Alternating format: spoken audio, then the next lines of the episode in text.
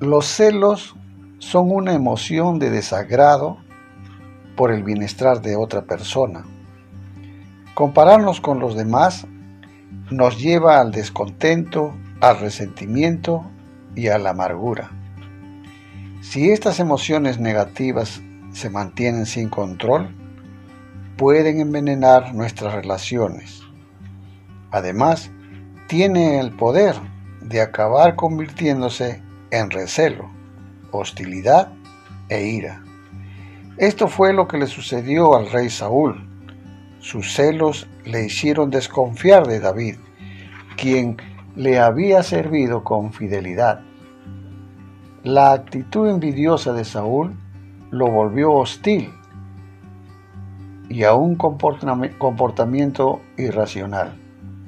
Tanto así que arrojó una lanza a David mientras el joven tocaba la música. En vez de estar agradecido por la lealtad y el servicio constante de David, el rey le pagó con amenazas de muerte. Como resultado, al final David se vio obligado a huir y esconderse en el desierto. Los celos no son algo que se pueda excusar o justificar. Pídale al Señor que examine su corazón y le muestre si alguno de estos indicios de celos está presente en su vida.